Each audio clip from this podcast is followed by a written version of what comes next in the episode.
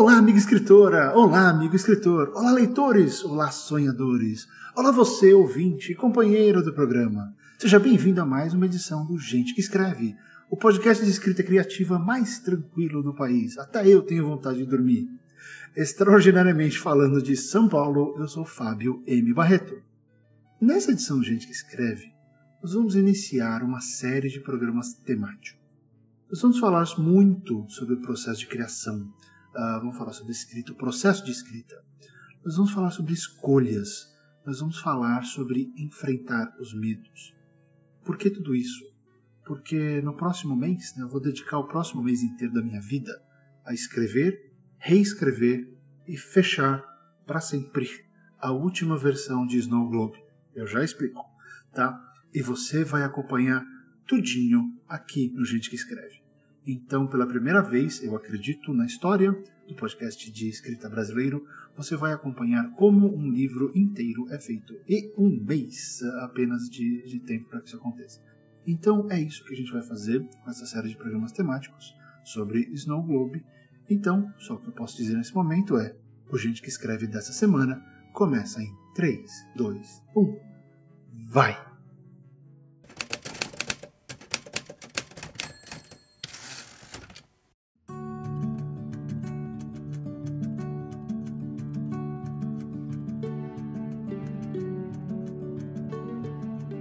Muito bem, meus ouvintes, obrigado pela participação, pela atenção de vocês. Uh, o Gente que Escreve tem testado né, vários formatos, vários modos de continuar relevante, interessante e útil para vocês.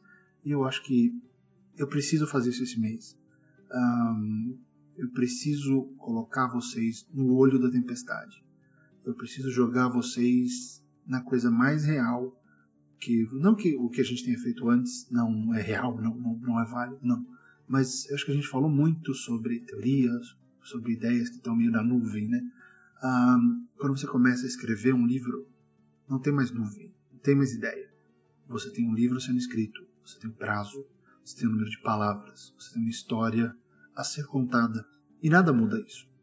Então, se você lembrar do primeiro programa da retomada, a gente que escreve, né, desse novo formato, eu falei sobre ter ah, engavetado o Snow Globe, sobre ter finalmente desistido dele, né, sobre ter deixado ele para trás, uh, sobre permitir que novas ideias aparecessem.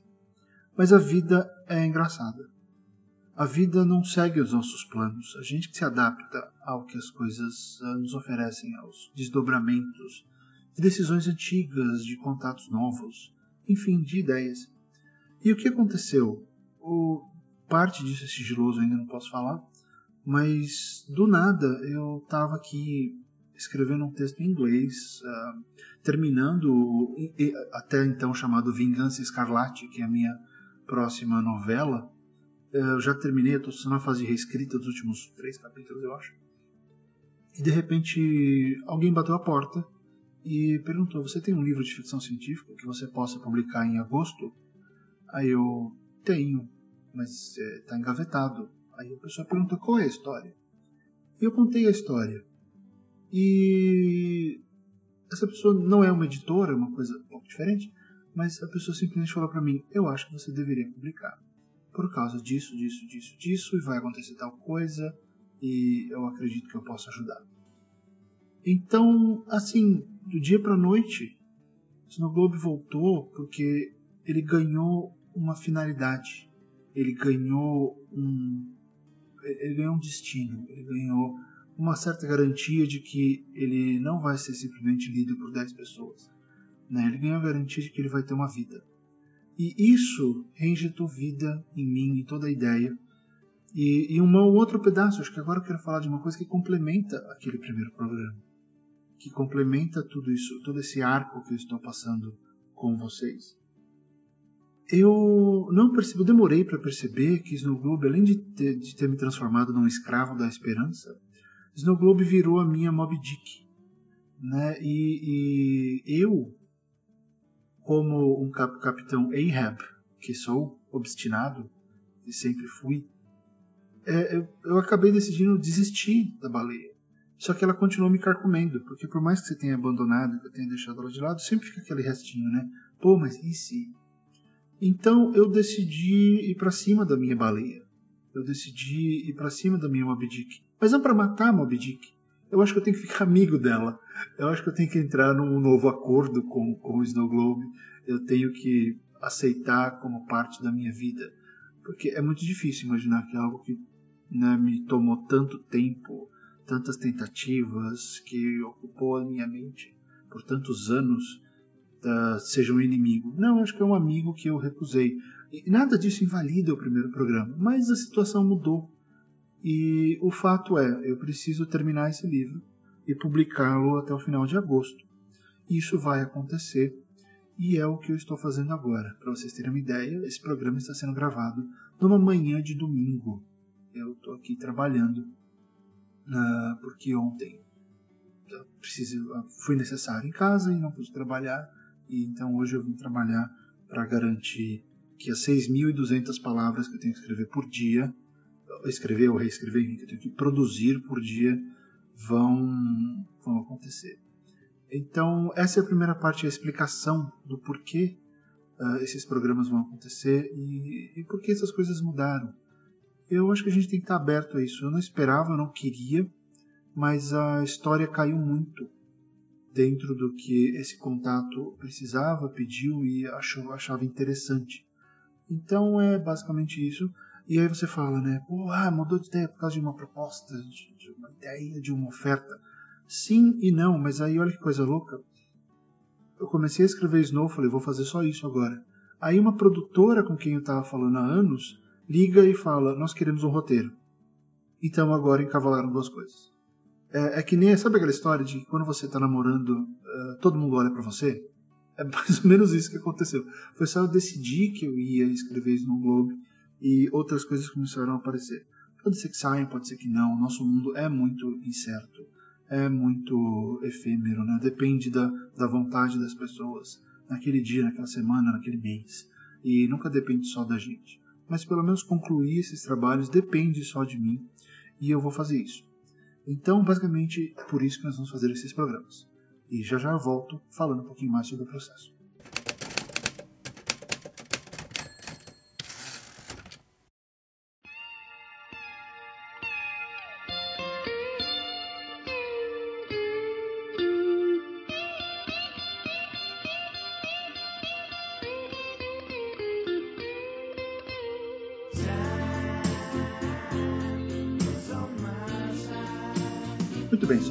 Entenderem uh, um pouco do que está aqui na minha frente.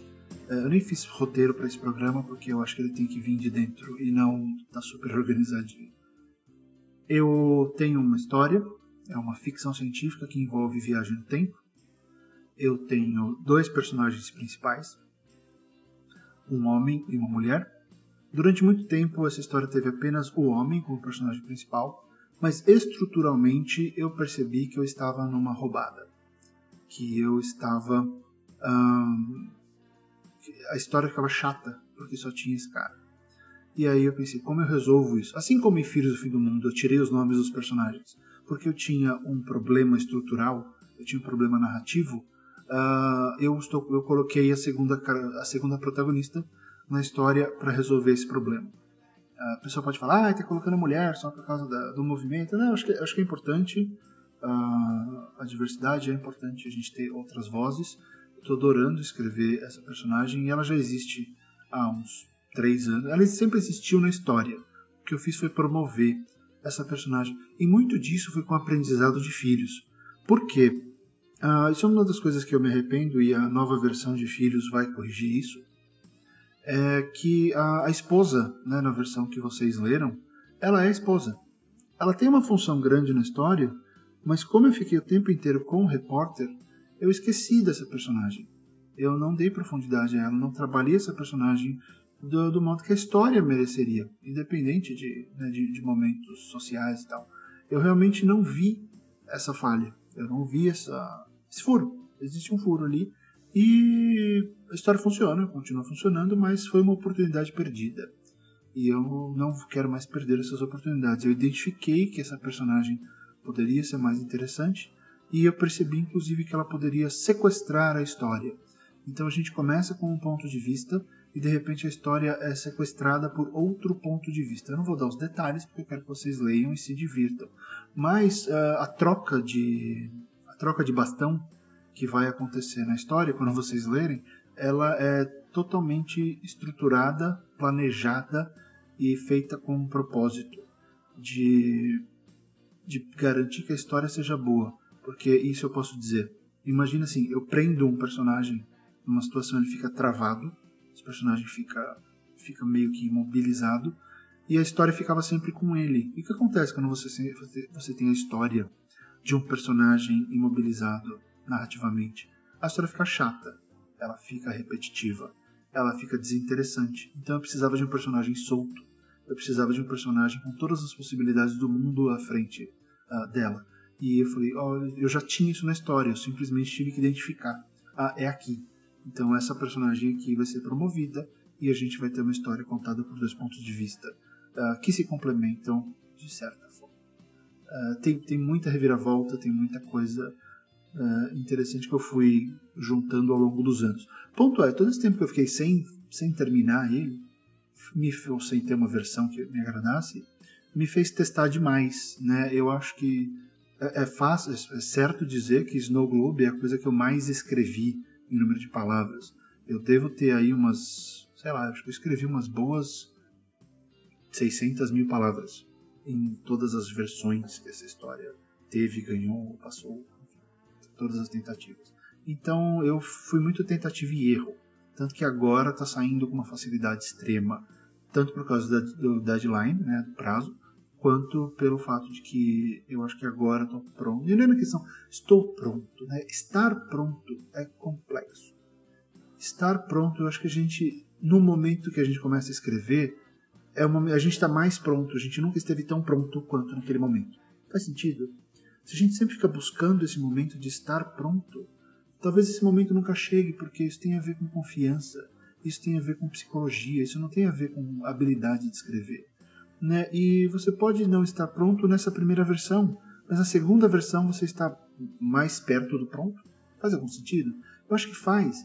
A gente tem que insistir um pouco, a gente tem que se, se mostrar uh, abertos à possibilidade da escrita para que ela nos mostre se a gente está pronto ou não. Não o, a, a nossa impressão. Né? Deixa um leitor beta falar se você está pronto ou não. E aí na próxima versão você vai estar melhor. Né? Isso pode parecer bobagem, autoajuda, descrita, mas, gente, o que eu estou passando agora é uma. E eu não estou falando de um. Sabe? É, eu, eu, vou abrir o coração de uma coisa.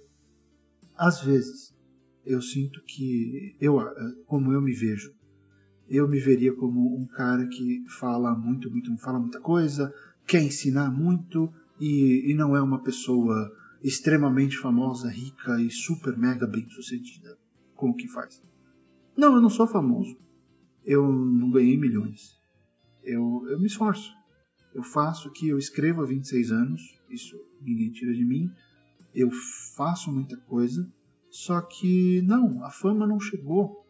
É, se eu ficar esperando eu estar pronto para me, me, comportar como alguém de sucesso sem acreditar nas, nas certezas, na informação, no, em tudo que eu tenho para passar para vocês e o que eu faço com prazer, é, eu nunca estaria pronto. Eu nunca acharia que eu estou pronto. Então, assim, eu seria uma pessoa a dizer para mim mesmo que eu não estou pronto. E, mas se eu, eu quando eu olho para minha carreira, eu olho para minha Amazon e, e o, todos os meus contos da Amazon, o menos a, a avaliação menor que tem lá, em média, é 4. Quer dizer, quatro. Sabe? As pessoas que leem as minhas histórias gostam delas. Então, por que não aceitar o que essas pessoas têm a me dizer e ficar aceitando um medo que às vezes vem, que é a tal da síndrome do impostor? Eu tenho uma relação diferente com ela. Mas, enfim, por que não aceitar que você vai estar pronto na próxima versão? Ou que não existe essa porra de estar pronto. O que existe é o texto. Então, se naquele momento você quer escrever aquele texto, aquele conto, aquela história, aquele capítulo, aquele poema, você está pronto, porque eu acho que esse desejo de escrever é uma espécie de portal para estar pronto. É o sinal que a sua mente está te dando de que nesse momento uh, é, é, isso. Você vai escrever aquela história naquele momento. Aquele momento é tudo que você tem. Eu acho que era aí que eu queria chegar. E, e às vezes a gente não escuta isso. Acho que a gente ignora um pouco essa faceta da vida, esses, esses avisos positivos que a nossa mente nos dá.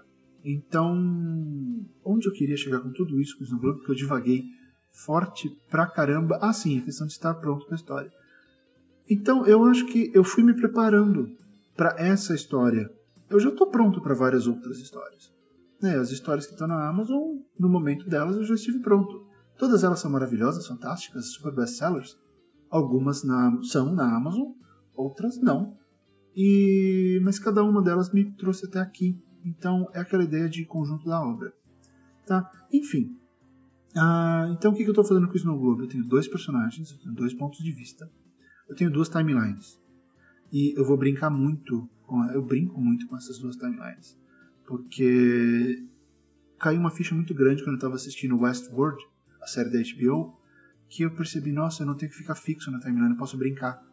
Uh, então, isso vem muito também de estar com os olhos e ouvidos abertos para outras coisas, para aceitar as influências sem copiar. É só, de repente, na Westworld tem toda aquela zona com timeline, eu falei, pô, por que, que eu não posso brincar com a minha? Eu não estou fazendo o que o Westworld fez. Não, eu encontrei o meu jeito, o meu, meu jeito divertido de brincar com, com a minha, as minhas duas timelines. Então, a história ganhou muita vida quando isso aconteceu. Isso foi lá, foi quando saiu uh, a segunda temporada de Westworld e, e, foi um pouco antes de eu abandonar o livro, mas eu, eu tinha anotado tudo isso. Eu tenho blocos, eu acho que eu tenho nove blocos de notas com anotações sobre esse livro. Então, novamente, por isso que ele está saindo tão rápido, tão fácil. Porque eu fiz uh, o trabalho de, de organizar ele, de pensar nele antes. Enfim, dois protagonistas, duas timelines, uma história sobre viagem no tempo. Alguns desafios que essa história está trazendo eu não uso datas. Assim como filhos não têm nomes, uh, Snow Globe é uma história de viagem no tempo sem datas. Eu não vou dizer quando acontece. Porque, né, como um filho dos anos 80, eu vi toda aquela coisa do De Volta ao Futuro, quando vai chegar o futuro, Blade Runner o futuro. Nós ultrapassamos todos os futuros da ficção científica, nos grandes futuros com datas. Então, o ano 2000 chegou e os carros voadores não vieram. O máximo que nós tivemos foi o carro elétrico. Então, eu, eu achei por bem, até para ficar para a história ser um pouco mais eterna, que essa, essa história sempre pode acontecer. Então, ela, ela está num futuro próximo, mas uh, não definido. E, e, isso afeta várias coisas. Eu tenho que tomar muito cuidado com o mundo que eu estou construindo, ele tem que ser o nosso mundo, mas tem que ser diferente. Ele, eu não posso pirar muito em, tecnologia, porque é uma história muito pé no chão. Né? Então, o nosso a história é passada em Nova York, São Paulo e, e uma outra e um outro destino que tem a ver com a narrativa, não vou falar. tem outro lugar. E não, não é um surto, não é assim mil anos no futuro. Né? Pode ser 100 anos, pode ser 50 anos ser 200 anos, mas eu acho que o mundo não vai mudar tanto. Porque se a gente parar para pensar, o nosso mundo, depois que a, que a era moderna começou, ele não deu tantos saltos assim. Ah, meu Deus, depois que a engenharia se definiu como o que ela é hoje, né? Dos grandes prédios, das ruas, das avenidas, das estradas, a gente está meio que travado nesse sistema, nessa cara, né, nessa roupagem há muito tempo. Então eu estou tomando todos os cuidados para não surtar muito aí, para o nosso mundo continuar reconhecível. E aí vem uma outra coisa que é muito curiosa, que é definir se ele é realmente ficção científica ou se ele é só ficção. Né? Porque é ficção especulativa, sim, mas ela, ele é um livro que pode ser lido. Isso é uma das ideias que eu sempre trato nos meus cursos até, que é a ideia do mainstream, né? a ideia do high concept, aquela ideia dos filmes da Pixar e da Disney, que qualquer um pode ler.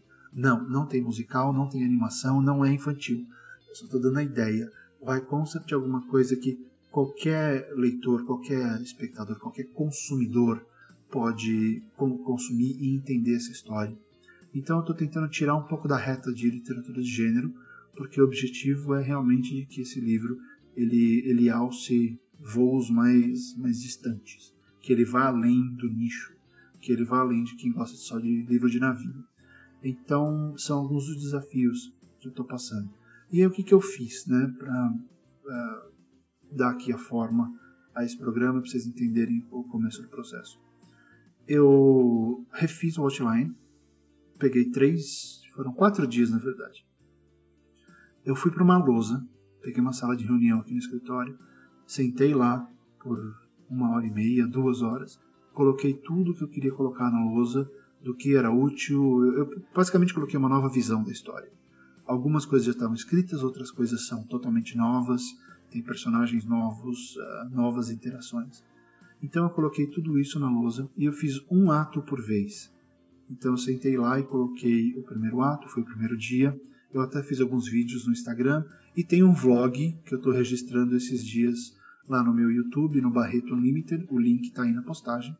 Se você procurar ou se você estiver ouvindo isso no Spotify, vai no YouTube e coloca lá Barreto Unlimited. Aí você vai achar. Existe uma playlist lá no canal chamada Snow Globe, Diário de Produção. Uh, então eu registrei isso no primeiro dia, eu fui lá e coloquei todo o outline da, do primeiro ato. E eu fiz como, assim exatamente como eu faço com os meus alunos, com os meus clientes de desenvolvimento narrativo. Né? Momento tem duas pessoas vindo aqui comigo para desenvolver uma série de TV e um livro. Estou desenvolvendo esses dois produtos com, com dois clientes. Então eu fui lá e fiz de conta que eu era um cliente e fiz tudo que eu faço com os clientes, fiz comigo. Então eu fechei o primeiro ato no primeiro dia, uh, fechei um segundo ato muito robusto, muito grande, muito desenvolvido no segundo dia. E o terceiro ato foi um problema, porque o terceiro ato eu, eu me vi fazendo diferente. Nos primeiros dois atos eu coloquei, uh, né, eu fiz aquela coisa de bullet points, de tópicos, com as cenas, com, com os capítulos, na verdade, para ser honesto. Eu fiz os capítulos e depois, uh, primeiro ato, segundo ato foram os capítulos com, com observações. Né? Então, meio que mesclei as duas timelines. Eu fiz timeline 1, timeline 2, depois eu fui intercalando onde entra cada coisa, e com uma caneta de cor diferente eu fui colocando observações e coisas que tinham que acontecer, notinhas para mim. No terceiro ato, eu me peguei vendo a cena. O meu cérebro foi para a cena acontecendo, inclusive com diálogos. Então eu mudei. Eu colocava o capítulo e colocava pelo menos um diálogo chave daquele capítulo, daquela cena, porque eu percebi que eu tinha cenas de dois capítulos só, não eram seis capítulos, eram coisas mais, mais juntas. Então eu fui lá e fiz essa junção, eu fui lá e uni uh, essas informações num formato diferente. Então eu tenho o capítulo onde ela acontece, ou a cena e o diálogo. Né? Então eu fui meio que carregando essa história final para eu ver, eu precisava visualizar a, a conclusão da história como se fosse um filme mesmo e aí eu consegui chegar nisso. Mas o detalhe foi que eu demorei dois dias para fazer o terceiro ato. O terceiro ato foi mais complicado porque ele é o mais novo. O terceiro ato tem que amarrar todas as coisas novas que eu coloquei na história. Então eu precisei dedicar mais tempo a ele. Então, num, num, espaço aí de quatro dias, quatro e meio, se pensar o tempo que eu levei para reescrever o primeiro, o terceiro ato, né, porque eu fui rabiscando na, na lousa, eu tirei uma foto e aí depois eu fui organizando papel. Um, quatro dias e meio eu levei para estudar o, o, outline de uma história que, em tese, eu já sei de cabo a rabo. Né? Mas por quê? Eu me permiti coisas novas. Então, eu fiz tudo isso, aí eu estimei o tamanho de cada, de cada capítulo, dei um chute, e aí coloquei no Scrivener o total, que vai dar entre 180 e 190 mil palavras, eu coloquei no Scrivener e aí o Scrivener me deu o, o me deu o tamanho da bucha. São 6.400 palavras por dia. É isso. 200 ou 400? Acho que é 6.400 palavras por dia. É, obrigatoriamente eu tenho que escrever 190 mil palavras? Não. Eu acho que vai dar isso, mas se eu chegar numas 150, eu tô feliz. Uh, 150, 160. Eu acho que já, já vai bater, mas eu vou deixar a história ser o que ela é. Eu não vou ficar me martirizando com o tamanho. Tanto que eu coloquei como um, um objetivo mínimo uh, eh, 150 mil. E aí eu vou ver como a história se desenvolve, vou ver a cara da história e, e vou uh, enfim, trabalhar isso. E aí a outra coisa que eu fiz para encerrar esse programa, para não ficar muito chato, eu, eu, eu, eu, gente, eu realmente quero passar essa experiência para vocês. Se você nunca escreveu um romance, você vai ver como é. Se você já escreveu, você vai ficar falando todas vezes, é, passei por isso, é, passei por isso, ah, não fiz isso, ah, isso eu faria diferente. Ótimo, estou passando a experiência para vocês. Enfim, e a outra coisa que eu fiz foi, eu contratei uma editora barra revisora que vai trabalhar um pouco diferente. Como eu tenho esse prazo muito apertado e eu sei disso, nós combinamos assim: eu mando um capítulo, ela já vai, revisa e edita enquanto eu estou escrevendo o próximo capítulo. E aí eu mando o próximo capítulo, blá blá blá blá, entendeu? A gente vai fazer um, um capítulo por vez, porque em tese, quando eu terminar de escrever o último capítulo, eu já posso voltar e começar a fazer últimos ajustes em tudo e a história vai estar vai tá pronta na semana seguinte. Tá, então virou meio que uma produção industrial feita em duas pessoas. E em paralelo a isso, eu já estou desesperado atrás de ilustradora. Eu acho que tem que ser uma mulher para ilustrar e, e para fazer o design gráfico. Então eu estou atrás disso para ficar um negócio muito legal. Por mais que seja uma coisa exclusiva da Amazon, isso vai sair para o Kindle. Uh, eu, eu, quero que o design gráfico seja bom, eu quero uma capa profissa, fantástica e maravilhosa. Então já estou trabalhando essa, a minha parte editor em paralelo. No seu caso, você precisaria fazer isso tudo junto assim? Não, você pode, né, você pode se dar um prazo um pouco mais, mais humano do que eu estou fazendo. Mas isso também funciona para mim porque eu adoro prazos. Eu, meu tempo de redação me ensinou a trabalhar com deadlines muito fechadas. Então eu estou super motivado fazendo isso ah, direitinho. Então basicamente é isso. Eu gastei aí a primeira semana me preparando, encontrando as condições e aí eu comecei a escrever. No primeiro dia eu fiz, eu não fiz as 6,200, eu fiz 3,200. No segundo dia eu fechei a meta anterior, então assim, eu comecei a fazer a metade do que eu devia fazer, uh, e, mas esse número está crescendo.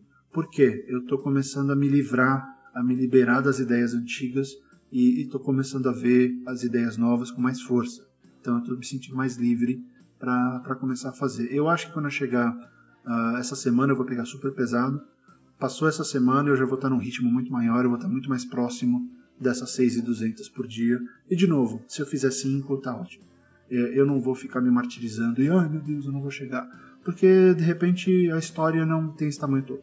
Né? Então eu vou deixar ela se desenvolver e ver o que acontece.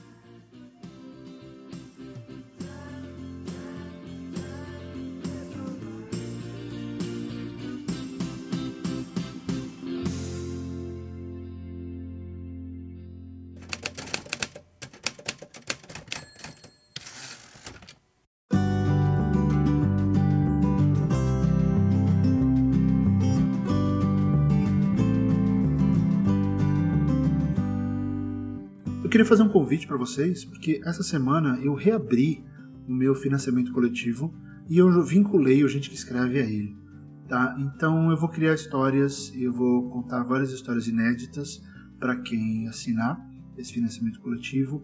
Eu vou fazer sessões de escrita com vocês, então você vai poder uh, assistir e passar uma hora comigo escrevendo, às vezes escrevendo ao mesmo tempo que eu ali, fazendo perguntas, uh, participando desse processo, ou às vezes com a tela aberta. Você vai ver o que eu estou escrevendo. É, eu vou fazer um remake de Filhos do Fim do Mundo. Eu vou pegar um dia por semana e vou escrever um capítulo. Vai ser isso. Eu não vou me matar porque eu estou fazendo Snow, mas eu vou fazer em paralelo. Vai, ter, vai ser até a minha válvula de escape.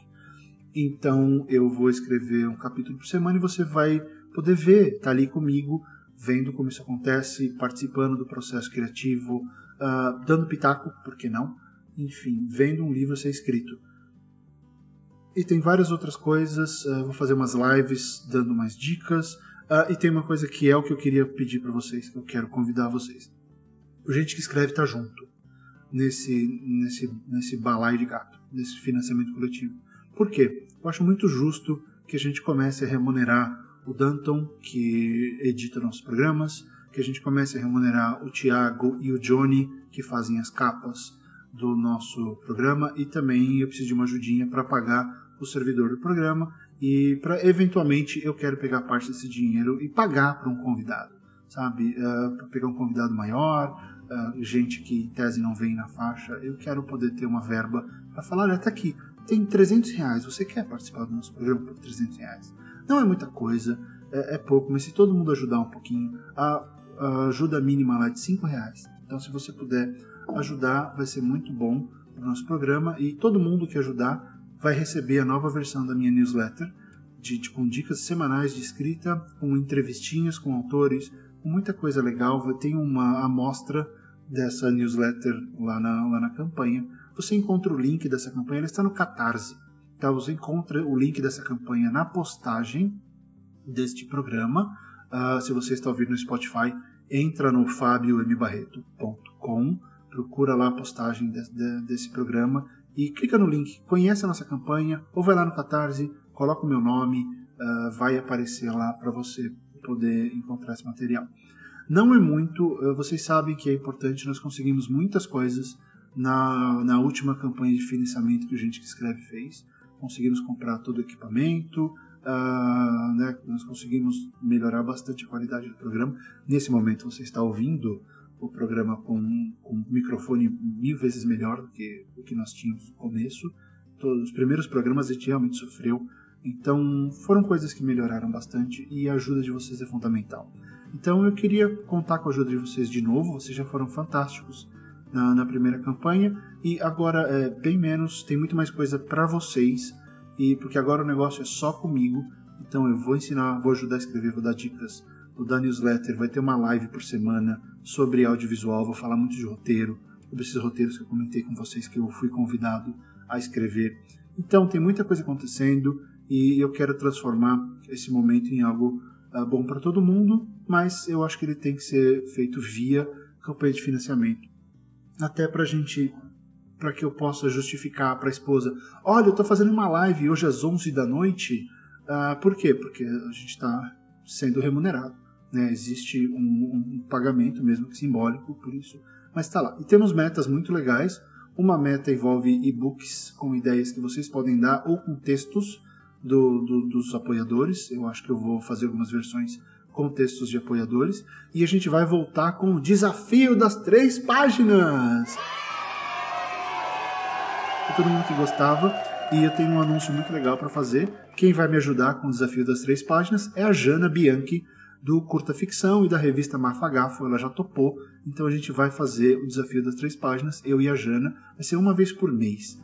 Tá? Enfim, então, muitas coisas, conheça a campanha, é, espero muito que vocês possam voltar a contribuir com a gente que escreve, para que a gente que escreve agora continue a ser, volte a ser semanal e que a gente tenha uma equipe uh, remunerada com justiça pelo trabalho super legal que eles fazem ao longo desses anos todos. Tá legal? Então, pessoal, é isso. A semana que vem eu volto com mais Snow Globe. Então a gente vai fazer essa brincadeira do Snow Globe começando agora em julho. Nós vamos até agosto e aí depois o programa volta. Tá legal? Então vejo vocês lá no grupo secreto da campanha do financiamento coletivo, vejo vocês nas lives do financiamento coletivo, vejo vocês nas sessões de escrita comigo uh, uma vez por semana durante uma hora para a gente escrever juntos, tá bom? Então junte-se a, junte a mim lá no Catarse. Obrigado por ouvir. A gente que escreve volta na semana que vem. Um grande abraço e continue a escrever.